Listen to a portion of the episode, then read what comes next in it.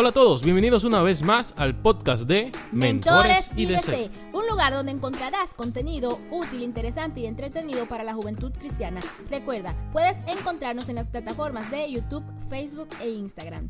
Bienvenidos.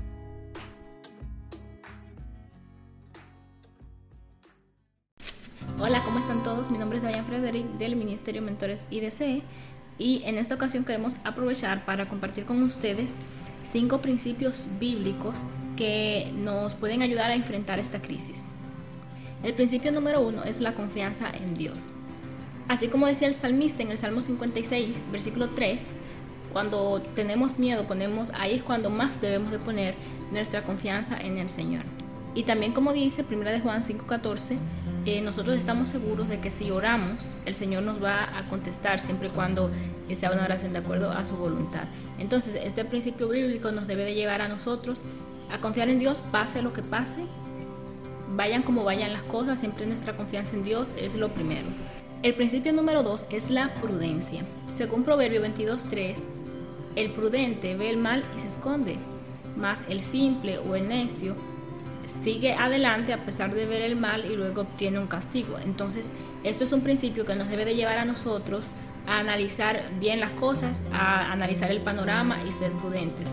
Y esto nos puede ayudar mucho en esta crisis porque eso va a hacer que nosotros realmente tomemos las medidas adecuadas y seamos prudentes. Por eso eh, como han podido ver, por ejemplo, los que eh, eh, los cristianos pueden ver que los cultos en las iglesias se han cancelado y se han hecho actividades alternativas como devocionales en los hogares o también cultos en línea.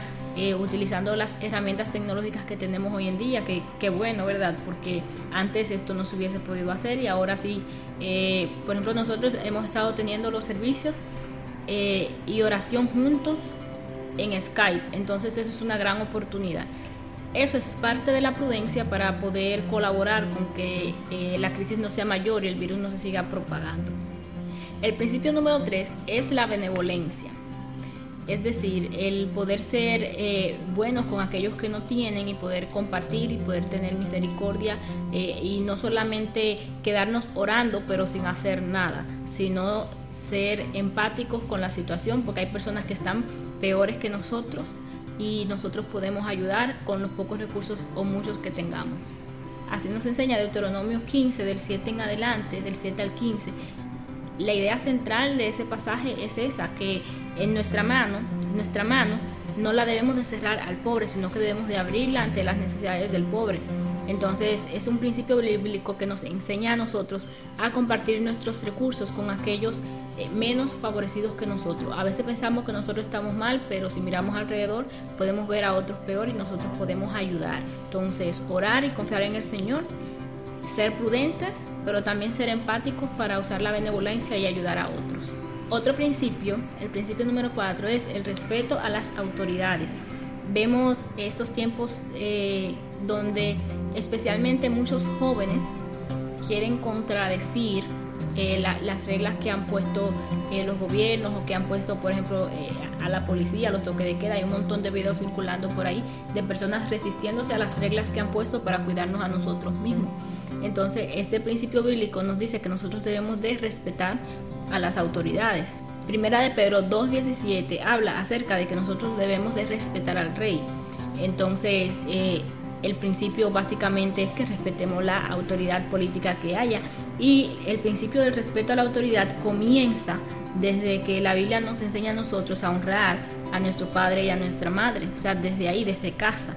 Entonces, muchas veces estos problemas que se están manifestando en contra de la autoridad es porque precisamente no se cultiva ni siquiera el respeto en los hogares hacia los padres y hay una actitud de rebeldía bien grande. Entonces, este principio nos va a ayudar a nosotros a colaborar con quienes están tomando medidas para que podamos enfrentar esta crisis. El principio número 5 es el amor, el amor. El amor a todos, porque Dios es amor, ¿verdad? Por lo tanto, nosotros debemos de también eh, actuar con amor. Y el amor es, ¿verdad?, hacer el bien a, a los demás. El amor es yo desear, cuando yo amo a una persona, yo deseo que esa persona esté bien entonces eh, yo amo a esa persona como me amo a mí misma. Por lo tanto, yo voy a colaborar con que esa persona esté bien. Y el amor debe de reinar, porque el amor es generosidad. El amor es todo lo contrario al egoísmo. Entonces, el egoísmo va a hacer que esto no acabe. Si cada uno piensa solamente en sí mismo, no se va a acabar. Entonces, eh, tenemos que pensar en todos, pensar en colectivo.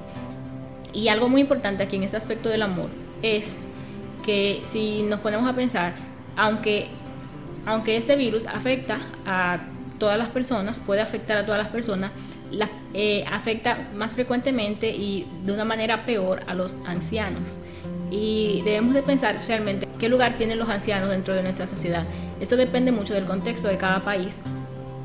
Pero, por ejemplo, en el contexto bíblico, los ancianos eran de mucho, mucho, mucho valor, muchísimo más que ahora, porque los ancianos se encargaban de transmitir la sabiduría y los principios a las próximas generaciones. En América Latina eh, todavía conservamos eso de, de, tener el, a nuestros ancianos en casa y de amarlos y cuidarlos, ¿verdad? Como parte de la familia que son. Y aunque no se les escucha tanto como en el contexto bíblico, que deberíamos de hacerlo, escuchar porque ellos ya han experimentado un montón de cosas que nosotros no, así que e, ese conocimiento y esa experiencia que ellos han tenido y que quieren comunicar y que quieren transmitirnos y esos valores realmente son oro puro que deberíamos de aprovechar. Y por ejemplo también eh, vemos como otras sociedades fuera de América Latina tienen aún más desplazado el rol del anciano dentro de su sociedad. Vemos a, los ancianos confinados a lugares aislados, o sea, e, en asilos o en casas para personas mayores, totalmente lejos de la familia, o sea, casi no tienen contacto con los nietos ni nada, están solitos ahí con, enfermeros y con personas que los cuidan, pero no son su familia. Entonces, vemos que realmente, realmente los ancianos tienen diferentes roles en nuestra sociedad, pero el principio bíblico es que nosotros podamos amar y podamos respetar a nuestros ancianos y valorar todo lo que ellos aún tienen para aportar. Entonces, he aquí la importancia de que nosotros cuidemos a los ancianos, porque los ancianos son un tesoro que nosotros tenemos aún dentro de nuestra sociedad.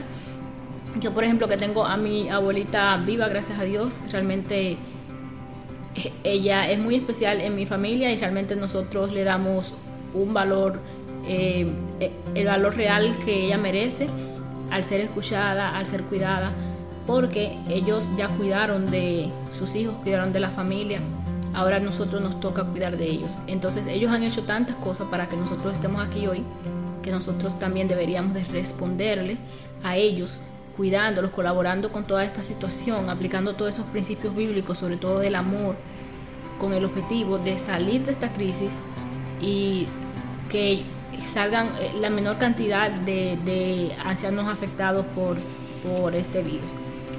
Bueno, estos son los principios bíblicos que nosotros hemos eh, puesto acá.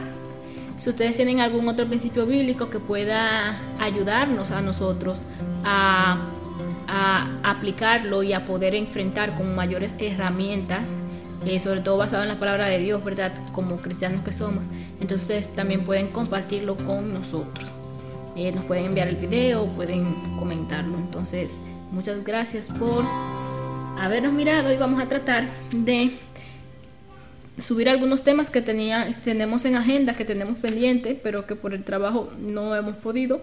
Pero ahora en la cuarentena hay que aprovechar y poder sacar esos temas. Dios les bendiga. Bye.